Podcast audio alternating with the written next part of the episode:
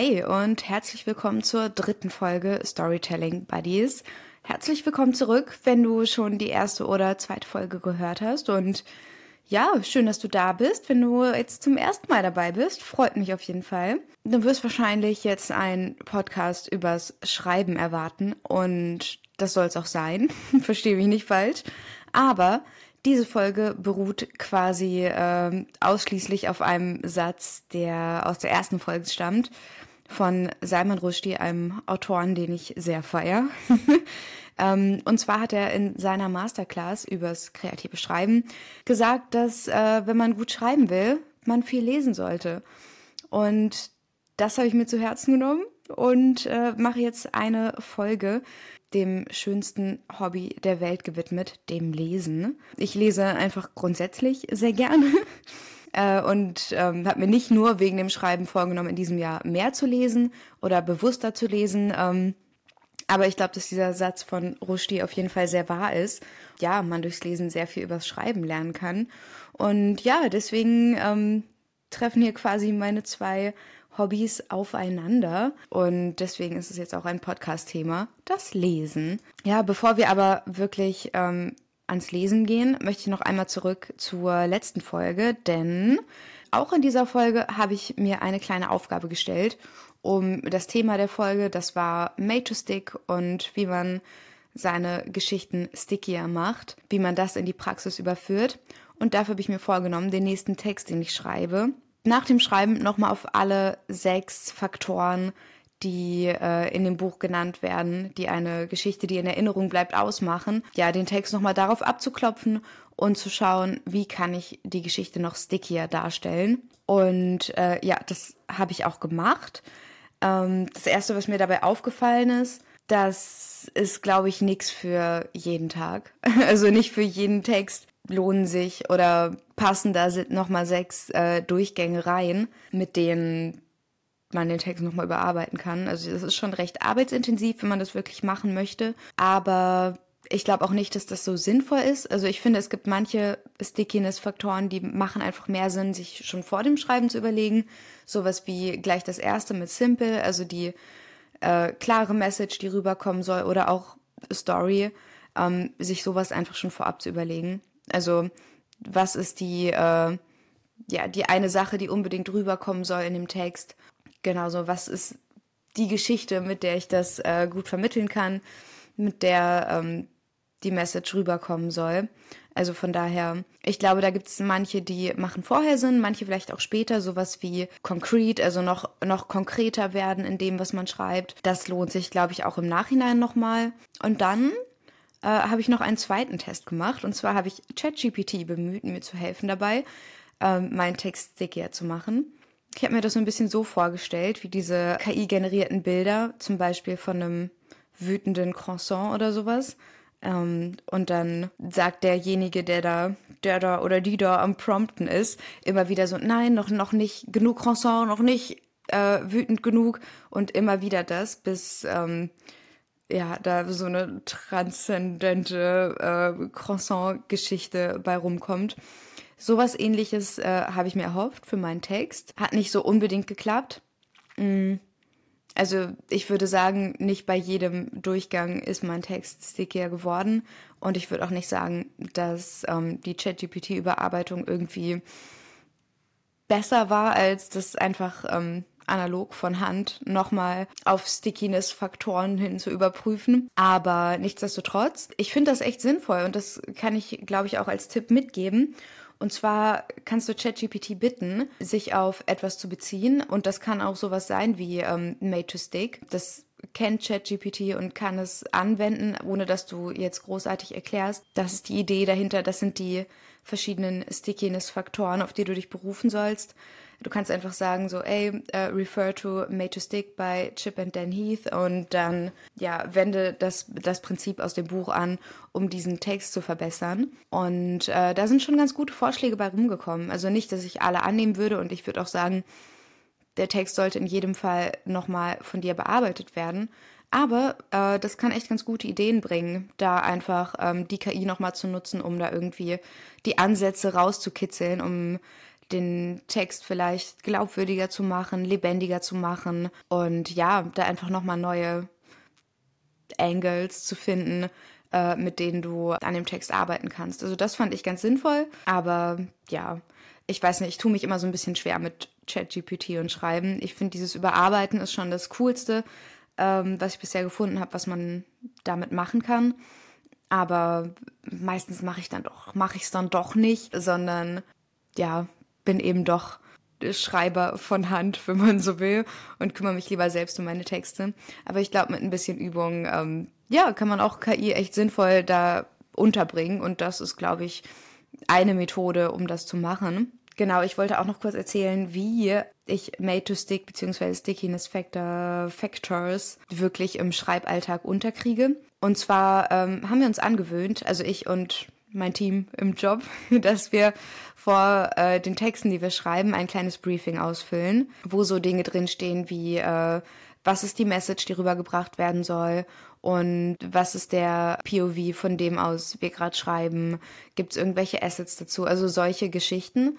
Und ein Punkt davon ist eben auch, why should they care? Also deine Audience. Das haben wir ergänzt durch äh, den Stickiness Factor, weil ich glaube, das geht ziemlich Hand in Hand. Also die Frage, warum sollte deine Zielgruppe jetzt gerade diesen Text lesen und nicht irgendeinen anderen? Oder was ist eben das Besondere, warum sie da aufhorchen sollte? Und äh, ich würde sagen, das ist oft der Stickiness Factor. Das kann dann sowas sein wie, ja, es ist eine besondere Geschichte, das ist glaubwürdig durch ähm, die und die Perspektive, die damit reingebracht wird. Oder das Besondere ist eben der Unterhaltungswert, der Witz dabei. Und ich glaube, es ist sinnvoll, sich da vorab nochmal Gedanken drüber zu machen, was das eben für dein Text ist. Und das müssen auch, wie gesagt, auch in der letzten Folge habe ich schon gesagt, es müssen auch nicht immer alle sechs Stickiness-Faktoren sein, die da zum Tragen kommen. Ich denke, es macht Sinn, sich da auf ein, zwei vielleicht zu konzentrieren und wirklich zu schauen, wie kannst du die noch deutlicher werden lassen in dem Text. Also auch wenn du dann am Überarbeiten bist. Also ich glaube, das ist echt sinnvoll und das lässt sich auch wiederum einfacher irgendwie in den Arbeitsalltag zu integrieren, ohne jetzt sechs Überarbeitungsrunden wirklich durchzuziehen, weil ich glaube, das ist echt dann irgendwann too much. Okay, und äh, damit kommen wir auch schon zum Thema dieser Folge. Was da ist, Journaling oder ein Reading Journal führen, beziehungsweise das Lesen. und äh, ja, ich habe dieses Mal gar keinen konkreten Post oder irgendwas äh, von Social Media mitgebracht, was ich übrigens, falls du zum ersten Mal zuhörst, in, der je in jeder Folge machen möchte. Irgendwie was Kleines ähm, mitzubringen aus Social Media, um irgendwie den Vibe und das Thema nochmal von einer anderen Seite auf zu zäumen, zu greifen. Und dieses Mal habe ich gar nicht so einen speziellen Post, sondern ähm, zwei Booktuberinnen, denen ich ähm, in letzter Zeit sehr, sehr gerne zuschaue. Denn ähm, ich hole mal ein bisschen weiter aus. Ich habe schon immer gerne gelesen und eigentlich auch mein ganzes Leben lang irgendwie immer ein Buch auf dem Nachtschrank liegen gehabt. Aber seitdem ich angefangen habe, wirklich Vollzeit zu arbeiten und ich habe nebenbei noch meine Masterarbeit geschrieben und dafür eben viel gelesen. Und dann ist es halt so ein bisschen in den Hintergrund gerutscht, also das Lesen einfach so zum Spaß. Aber letztes Jahr im Herbst irgendwann war ich im Buchladen und habe gesehen, dass es äh, da eine Sektion gibt mittlerweile, die sich BookTok nennt, in der alle Bücher zu finden sind, die gerade auf TikTok trenden. Äh, ich bin nicht wirklich auf äh, TikTok unterwegs, aber trotzdem hat mich das dann irgendwie interessiert. Was sind das für Bücher und was wird da über Bücher besprochen? Und ja, auf TikTok bin ich nach wie vor nicht, auch nicht auf BookTok. Aber ähm, BookTube ist recht ähnlich. Das ist nämlich YouTube, wo über ähm, Bücher gesprochen wird. Und ich finde, das ist ein total schöner Online-Space, irgendwie so nett und angenehm und irgendwie auch so atmosphärisch, cozy und ja, einfach, ja, viele Frauen, muss man ehrlicherweise sagen, aber viele Leute, die eben äh, über die Bücher sprechen, die sie lesen und die sie lieben. Und ja, ich finde, das ist total toll. Und da gibt's äh, zwei Channel, die ich ganz besonders gerne schaue. Das ist einmal Carrie Can Read und The Book Leo. Die mag ich persönlich einfach sehr, sehr gerne, finde ich sehr sympathisch. Und ja, von der Buchauswahl gar nicht so unbedingt meins. Die beiden, beiden lesen viel Fantasy, viel ja, Young Adult, Romance, Fantasy, Romance, wie auch immer. Ähm, also das sind gar nicht unbedingt so die Bücher, die ich persönlich äh, lesen würde. Aber ich finde es verdammt unterhaltsam, wenn die beiden darüber sprechen. So bin ich auch jetzt zum Jahreswechsel viel auf Videos gekommen, wo es natürlich um Reading Recaps geht. So was wurde in 2023 gelesen, was waren die Ziele auch, die sie sich gesteckt hatten im Lesekosmos. Und ja, dann habe ich mal überlegt, was habe ich eigentlich 2023 so alles gelesen? Und ich muss sagen, ich kann es nicht sagen. Also ich weiß, ich habe Bücher gelesen. Ich kann mich auch an ähm, 1, 2, 3 noch gut erinnern, die mir sehr gut gefallen haben oder die ich erst vor kurzem gelesen habe. Aber ich kann bei weitem nicht sagen, was ich ähm, alles für Bücher gelesen habe und auch nicht mehr genau, worum es geht unbedingt oder was ich mir dazu gedacht habe. Und das fand ich total schade. Und deswegen habe ich mir vorgenommen, dieses Jahr werde ich das alles ein bisschen strukturierter angehen und nicht einfach so drauf loslesen, sondern äh, das Ganze festhalten in einem Reading Journal. Da bin ich ein bisschen in einem Rabbit Hole gelandet und habe mir sehr, sehr viele Videos angeschaut darüber, wie äh, Personen ihr Reading Journal fürs, für dieses Jahr bereit machen und die ganzen sogenannten Spreads, die sie füllen. Also es ist wirklich crazy, was äh, Leute da alles tracken. Also so von so und so viele Seiten gelesen pro Tag und welches Genre und auch Goals, die sie verfolgen wollen. Also wirklich, wie viele Bücher sie lesen wollen.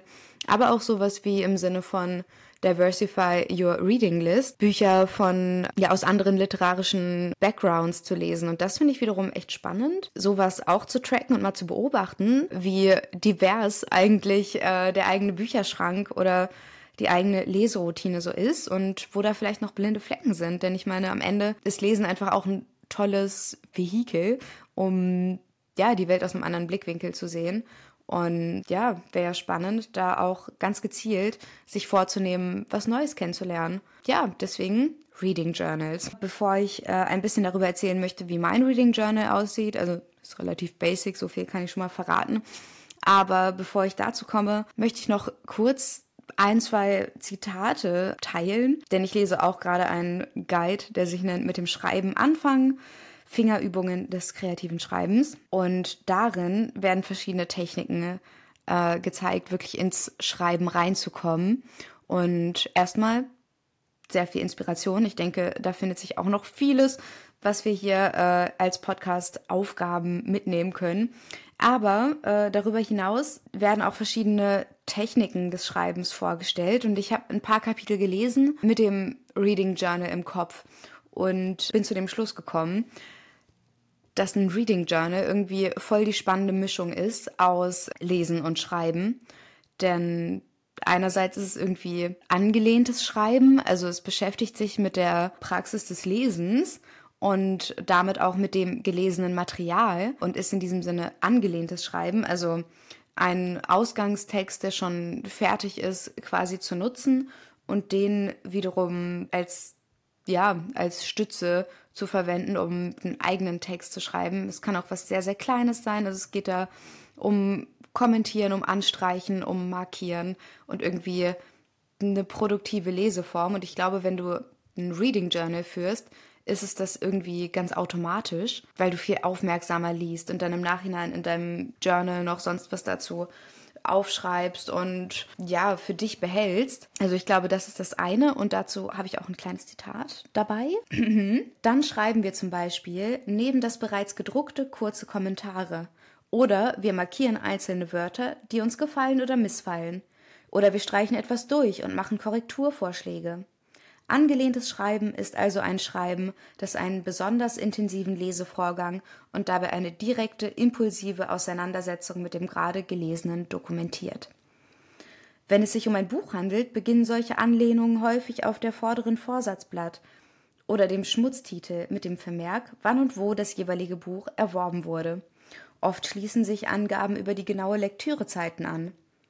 Die handschriftlichen Notate im eigentlichen Text können ein weites Spektrum von Reaktionen abdecken. Finde ich super spannend und äh, musste ich auch direkt ans Journal denken.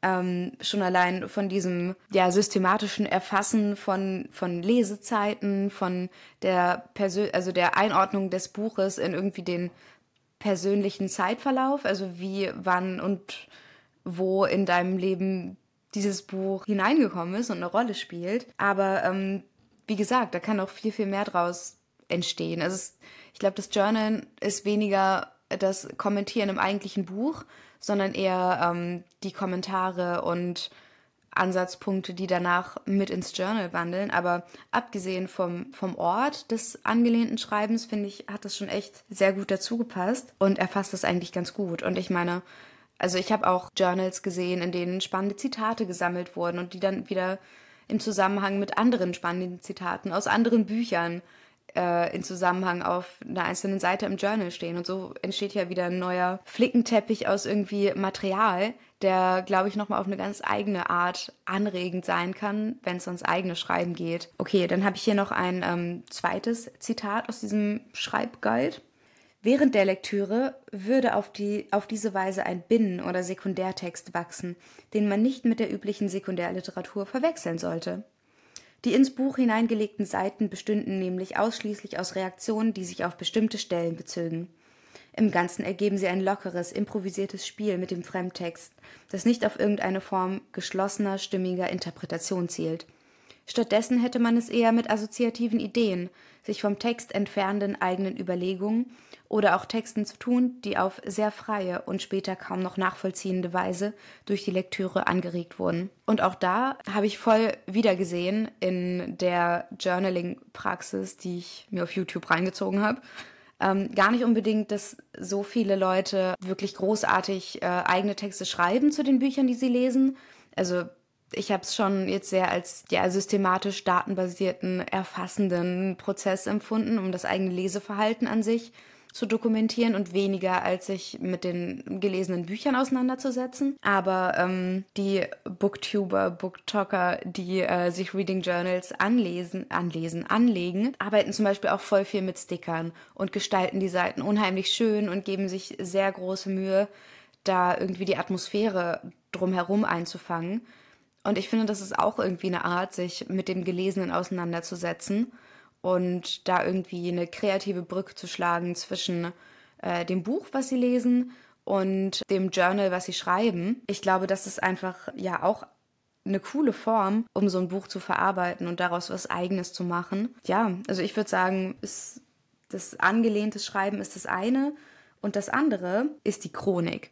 Äh, ich habe jetzt gerade schon auch so ein bisschen gesagt, das ist das Einordnen des, des Buches, des Fremdmaterials, wenn man so will, in das eigene Leben. Und ich glaube, der andere Aspekt vom Journaling ist eben, das eigene Leben zu dokumentieren.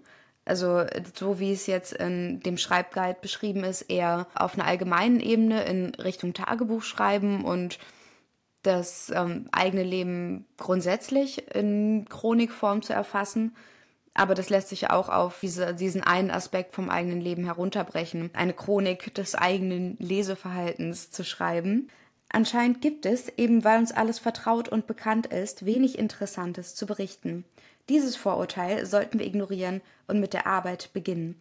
Alles ist von Bedeutung, jede Einzelheit, jede Bewegung. Ich finde, das fasst total gut zusammen, was man tut, wenn man ein Reading Journal schreibt, weil eigentlich sollte man meinen, ja, was gibt's da groß zu berichten? Aber trotzdem, so Booktuber, Lesemenschen haben ähm, ja es als wichtig anerkannt, wie sie lesen und wollen auch genau wissen, wie sie lesen und das festhalten. Und schon allein durch diesen Akt des Festhaltens wird's ja irgendwie wichtiger. Also messen die Reading Journal AutorInnen ihrem eigenen Leseverhalten irgendwie eine ähm, größere Wichtigkeit zu. Und das finde ich ist voll der schöne Gedanke, das eigene Leseleben als so bedeutsam zu interpretieren. Weil irgendwie ist es das ja, ne? Ich meine, das zeigt uns ja auch viel über uns selber, wie wir lesen und was wir lesen und ähm, was wir auch denken darüber, was wir lesen. Und ich finde, es ist absolut wert, sich damit auseinanderzusetzen, sich dann auch im Nachhinein wieder damit zu befassen. Also das ist auch was, das, was ich machen möchte mit dem Reading Journal. Ich möchte nächstes Jahr, wenn wir ähm, 2025 schon näher sehen, zurückschauen können auf 2024 und die Bücher, die ich gelesen habe und nochmal Revue passieren lassen. So, wie, mit welchen Büchern bin ich ins Jahr gestartet? Wie habe ich mich dabei gefühlt? Habe ich vielleicht viel äh, digital gelesen oder Hörbücher gehört oder hatte ich wirklich immer meine analogen Papierbücher dabei? Und wie geht das auch einher mit anderen Dingen in meinem Leben, wenn ich irgendwie auf Reisen war oder so? Welches Buch war dabei? Das ist doch ähm, sehr interessant, so welche Themen so quasi nebenbei in unserem Leben mitlaufen. Und deswegen finde ich das sehr spannend, diese Option der Rückschau darauf zu haben. Okay, ein Zitat habe ich noch. Eine solche Chronik erlaubt zunächst, die eigenen Arbeitsprozesse genauer zu verfolgen und notfalls zu verkürzen oder zu verlängern. Wann und wie viel Zeit habe ich woran gearbeitet? Sie erlaubt weiterhin, die einzelnen Segmente des Tages zu erfassen und zu charakterisieren. Wann habe ich mich wo wie lange aufgehalten, um was genau zu tun? Aus welchen unterschiedlichen Erlebnisphasen, Essen, Arbeiten, Einkaufen, einen Film sehen etc., setzte sich mein Tag zusammen? Welchen Menschen begegnete ich? Welche begleitete ich und worüber unterhielt ich mich mit ihnen? Kurz gefasst, was sind die Motive und Themen meines Lebens in einem bestimmten Alter? Indem ich so beobachte und dokumentiere, betrachte ich mein eigenes Leben als einen Erzählstoff. Ich selbst bin sozusagen der Held meines Alltags. Finde ich, ist ein ganz cooles Zitat und fasst auch so ein bisschen zusammen, was ich gerade eigentlich sagen wollte. So als Motivation hinter dem Reading Journal quasi die Motive und Themen herauszufiltern, die einen beschäftigen, eben anhand ähm, des Leseverhaltens und der Buchauswahl und so weiter und so fort. Aber es kann eben auch einen ganz praktischen Nutzen haben mit diesem, ähm, ja, wie viel Zeit verwende ich mit welcher Tätigkeit in meinem Alltag. So klar, jetzt hier ist es allgemein dargestellt mit, wie kann mir eine Chronik von meinem Leben allgemein zeigen, was ich wie lange tue. Aber auch aufs Lesen bezogen, eben wie lange habe ich mit welchem Buch verbracht, wo ist es mir vielleicht schwer gefallen, irgendwie reinzukommen und welches Buch hat sich sehr lange gezogen.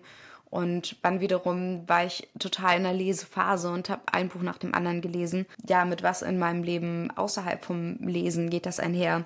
Also ich glaube, das ist so das sind so die Formate, aus denen sich so ein Reading Journal zusammenmischt und auch die Motive, aus denen sich ein Reading Journal zusammenmischt. Dieses äh, das Fremdmaterial bearbeiten und irgendwie mehr davon behalten, als wenn ich es jetzt nur lese, sondern wirklich etwas, ja, die eigenen Gedanken dazu greifbar zu haben und irgendwie produktiv damit weiterzumachen und gleichzeitig eben dieses mein eigenes Verhalten reflektieren und ähm, im Nachhinein Muster erkennen, in dem, wie ich lese und mit Texten umgehe. Ja, und ähm, weil ich das so spannend finde, habe ich mir ein eigenes Reading Journal angelegt für dieses Jahr. Wir werden sehen, wie lange ich das wirklich durchziehe. Ich hoffe, das ist was, was mich jetzt wirklich das ganze Jahr über begleiten wird, denn ähm, ich war nie besonders gut im Tagebuch schreiben oder Kalender führen und ähm, ja auch andere Journals irgendwie ja, länger ähm, wirklich aufrecht zu erhalten. Also ich hoffe wirklich, dass ich durchziehe.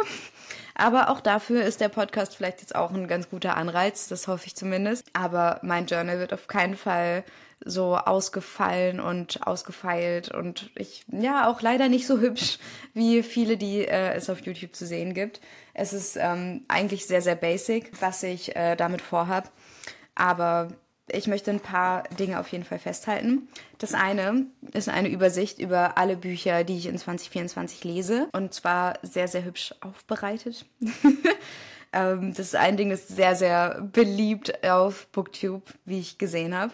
Und zwar ist da eine Doppelseite oder eine Seite, je nachdem, ob du viel oder wenig liest, wo einfach so verschiedene Regalbretter gemalt sind und darauf so leere Buchrücken, so dass es aussieht, als wäre es einfach ein Bild von einem Bücherregal.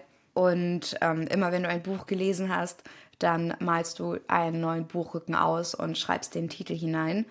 Einfach um dann am Ende des Jahres so nochmal so eine schöne physische Repräsentation zu haben von den ganzen Büchern, die ähm, ja, dich durch das letzte Jahr begleitet haben. Finde ich total süß und auch sehr, sehr schön. Vor allen Dingen, ähm, weil man da nochmal irgendwie alle Bücher auch wirklich auf, einen, auf einem Platz sieht. Nicht jedes Buch, was ich lese, ist äh, ein physisches Buch, also wird nicht in meinem tatsächlichen Bücherregal landen. Auch vielleicht werde ich ein paar ausleihen und die sind dann nicht dabei oder wie auch immer. Auf jeden Fall ist das dann nochmal so schön kompakt äh, anzuschauen, welche Bücher alle in ähm, 2024 dabei waren. Ich glaube, das ist cool zu sehen und macht, glaube ich, auch echt viel Spaß. Also ich hatte Spaß beim Malen der Seite. So sieht das bei mir aus. Nicht so schick. Also ähm, ich würde dir raten, schau wirklich mal auf Booktube vorbei, wenn du da Anregungen möchtest, wie du sowas sehr, sehr hübsch machen kannst. Ich habe es wirklich nur schnell hingekritzelt, einfach um anzufangen, um es ready zu haben. Und dann, ja, schauen wir mal, ob sich das durchsetzt und ob ich mir vielleicht nächstes Jahr mehr Mühe gebe. Dann, ähm, zweiter Punkt in meinem Reading Journal wird eine sogenannte TBR-Liste, also To Be Read. Und ich glaube, das ist total cool, so eine Liste zu haben mit allen Büchern, die ich im kommenden Jahr lesen möchte oder auch darüber hinaus einfach eine Liste zu führen mit Büchern, die mich interessieren und die ich lesen will.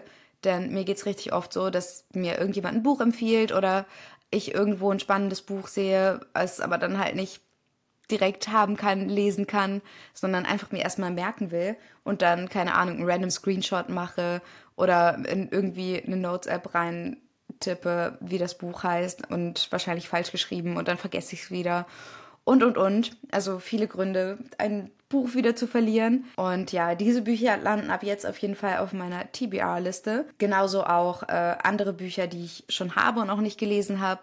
Die stapeln sich aktuell auch neben meinem Bett. Also ich werde sie wahrscheinlich nicht vergessen, aber ich glaube, es wird auch ein schönes Gefühl sein, sie dann abzuhaken. Denn das haben die Bücher auf meiner Liste auch. Kleine Kästchen mit Kreuzchen für die, die äh, es da rausgeschafft haben quasi. Aber was ich auch cool finde, das war jetzt auch voll der Anlass, mal zu schauen, welche Bücher kommen denn in diesem Jahr raus, die ich spannend finde, weil mir passiert es auch oft. So, ich habe so drei, vier, fünf ähm, AutorInnen, die ich sehr gerne lese.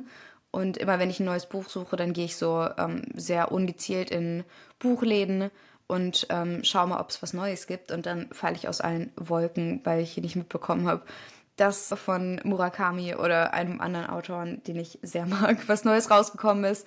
Und dann ist natürlich schön, das zu sehen. Aber dieses Jahr bin ich vorbereitet, habe mir Neuerscheinungen angeschaut. Ich bin auch nicht ganz durch, aber äh, ich habe auf jeden Fall schon einige entdeckt, die ich ja auf jeden Fall dieses Jahr lesen werde.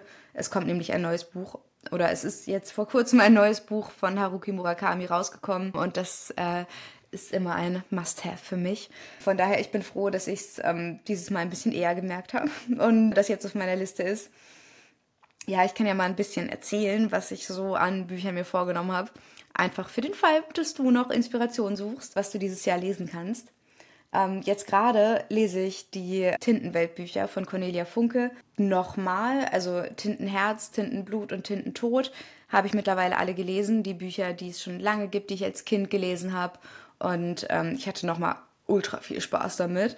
Ich konnte mich auch an erstaunlich wenig erinnern und bin total begeistert von den Büchern und freue mich, ähm, nochmal auf sie aufmerksam geworden zu sein, weil nämlich ein vierter Teil erst vor kurzem erschienen ist, nämlich Die Farbe der Rache, was ich als nächstes lesen werde. Ja, kleine Preview. Auch ich glaube, in der nächsten Folge vom Podcast möchte ich über Tintenherz und also die Tintenweltbücher reden, weil da voll viel drin steckt, auch über, also zum Thema Schreiben und Autorschaft und Bücher und Wörter und einfach auch die Freude daran.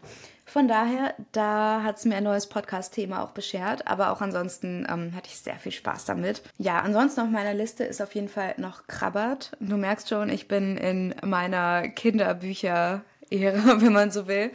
Da habe ich nämlich zu Weihnachten eine sehr, sehr schöne Ausgabe von bekommen und möchte es auf jeden Fall nochmal lesen und freue mich auch total drauf, weil das, ich weiß noch, das habe ich auf jeden Fall auch geliebt als Kind. Was haben wir noch dabei? Gilgamesh auf jeden Fall. Im letzten Jahr habe ich Inanna gelesen. Das ist, ähm, ja, wie soll man sagen, also auf eine Art historische Fiktion, aber auch gleichzeitig so eine Neuerzählung von so ähm, alten Mythen und Legenden, in dem Fall von ähm, sumerischer Mythologie. Inanna ist da eine prominente Göttin, Gilgamesh, ich glaube, das Epos von Gilgamesh kennt man so ein bisschen, aber gar nicht so sehr, gar nicht so bekannt, dieses Epos.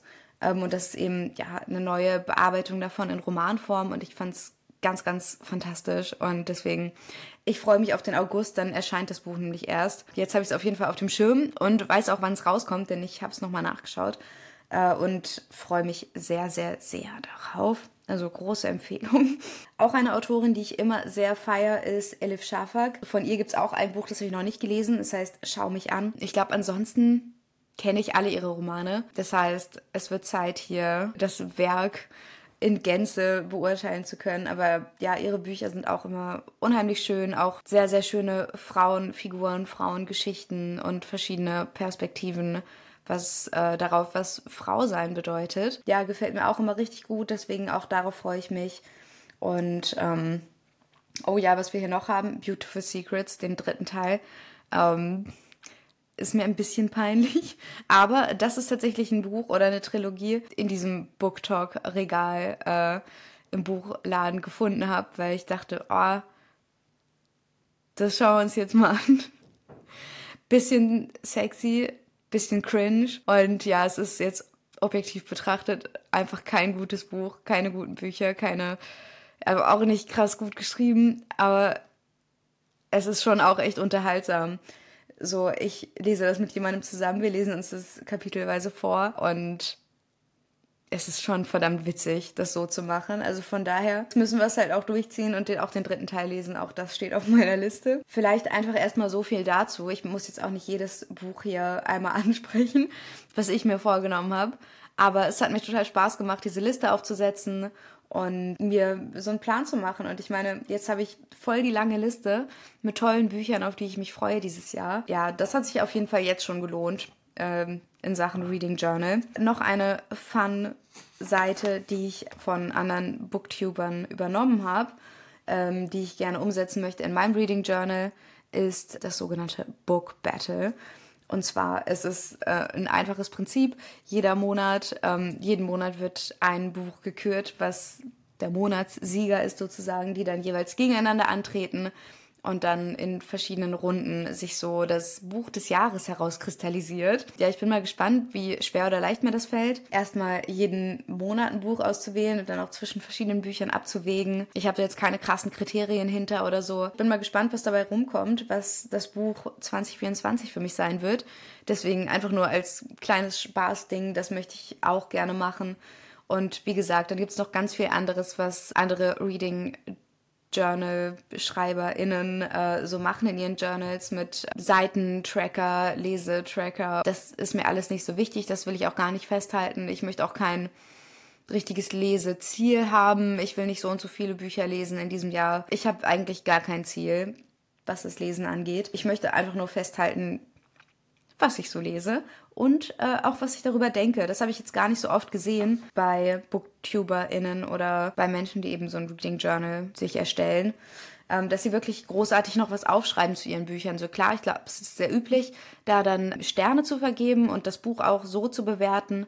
Aber ich, das hat mir jetzt persönlich nicht gereicht. Ich möchte da auch ein bisschen Schreibpraxis mit ähm, reinbringen. Das heißt, hier kommen wir auch wieder quasi zum Thema dieses Podcasts. Es geht doch irgendwie ums Schreiben, auch ähm, nicht nur im übertragenen Sinne, weil Lesen besser schreiben lässt und so weiter. Und zwar möchte ich zu jedem Buch, was ich lese, eine Logline verfassen. Das ist ein Satz, also das Buch in einem Satz zusammengefasst. Also es soll keine richtige Zusammenfassung sein, sondern ja, sagen wir das Wesen des Buchs in einem Satz beschrieben so dass jeder, der diesen Satz liest, eine Idee von dem Buch hat. Dieser Satz darf auch nur für dieses eine Buch passen. So, das ist was, das habe ich kennengelernt hm, in einem Podcast übers Podcasten. Da haben die beiden in dem Podcast. Ich habe jetzt leider vergessen, wie er heißt, aber ich verlinke ihn auf jeden Fall auch in den Show Notes, falls du dich auch fürs Podcasten an sich interessierst. ist schon echt interessant. Auf jeden Fall haben die beiden ähm, Hosts des Podcasts das als ähm, ja, Praxis vorgestellt, um einen Podcast zu konzeptionalisieren und da so ein bisschen die Idee des Podcasts nochmal greifbarer zu machen und dann eben einen Satz aufzuschreiben und sich dann drauf zu committen, der eben dieses Projekt total umfasst und eben vielleicht auch den Stickiness-Factor des Podcast-Projekts nochmal beinhaltet. Und das werde ich für jedes Buch probieren. Ich glaube, das wird super schwierig, aber auch eine schöne Challenge. Ich glaube, dann, das regt auch nochmal echt dazu an, irgendwie über das Buch anders nachzudenken. Aber ich glaube, das ist noch ziemlich wenig, wenn ich dann in einem Jahr zurückschaue und über die Bücher nochmal nachdenke. Deswegen werde ich auch immer eine mini kleine Buchkritik schreiben, nur so, keine Ahnung, fünf Zeilen oder so, einmal kurz zusammengefasst, was habe ich darüber gedacht, wie habe ich es empfunden, was ist für mich das Besondere an dem Buch und ähm, wie hat es mir gefallen.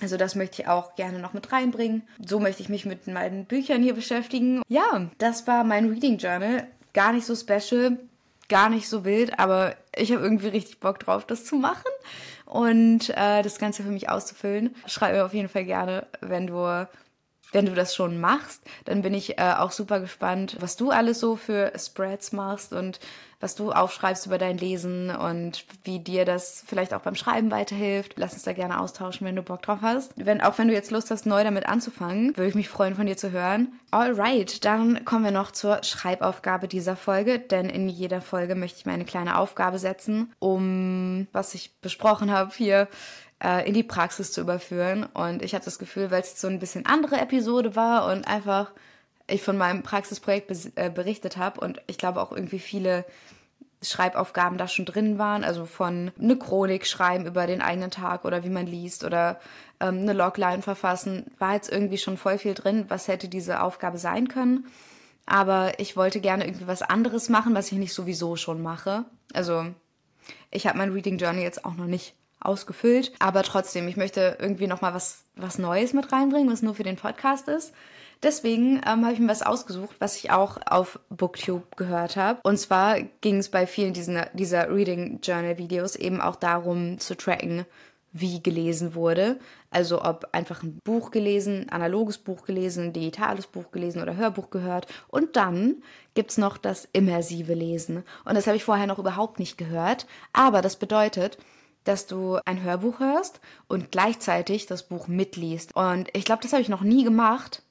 Also vielleicht mal in der Schule, wenn man da laut so einen Text vorgelesen hat, also so als Gruppe und die anderen, die gerade nicht laut gelesen haben, dann im Textbuch mitgelesen haben.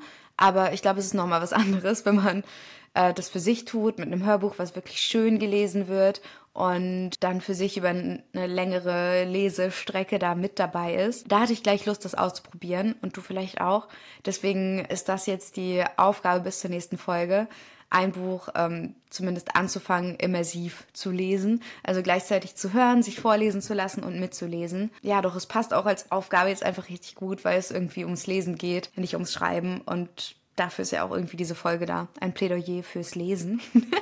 und dafür, dass Lesen und Schreiben zusammengehört. Von daher äh, finde ich das jetzt passend. Und ich habe Lust, das zu machen und ähm, bin gespannt, was ich darüber berichten kann. Und ja, ich habe mich gefreut, wenn, oder ich freue mich jetzt immer noch und ganz besonders, äh, wenn du mir immer noch zuhörst. Ich würde mich noch viel mehr freuen, wenn du mir auch schreibst, wenn du auch ein Reading Journal jetzt machen möchtest oder schon eins hast und mir davon erzählen möchtest. Finde ich klasse. Dafür kannst du mir auf LinkedIn schreiben, auf Instagram oder eine Sprachnachricht über Spotify schicken. Auch das ist, glaube ich, echt cool und ähm, ich finde es klasse, das mal auszuprobieren. Mm, ja. Und ansonsten habe ich, glaube ich, gar nichts mehr zu erzählen. Und von daher hören wir uns in zwei Wochen wieder zur nächsten Folge Storytelling Buddies.